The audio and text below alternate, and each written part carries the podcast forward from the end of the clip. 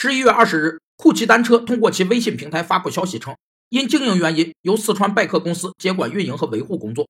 用户办理退押金事务，需本人携带身份证或其他有效证件前往四川成都办理。这种利用主观行为刻意制造僵持局面的做法，被称作策略性僵局或人为僵局。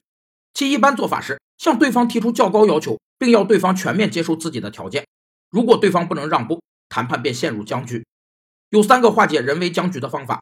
一是利用僵局延续时间，人为僵局有时会作茧自缚，当时间延续对己方有利时，就要充分利用。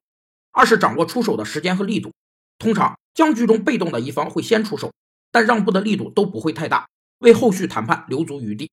三是退中求进，提出有条件的让步，既不让自己难堪，还可以争取反将对方的机会。拜客公司还提供了三条退款专线，但也都无法打通。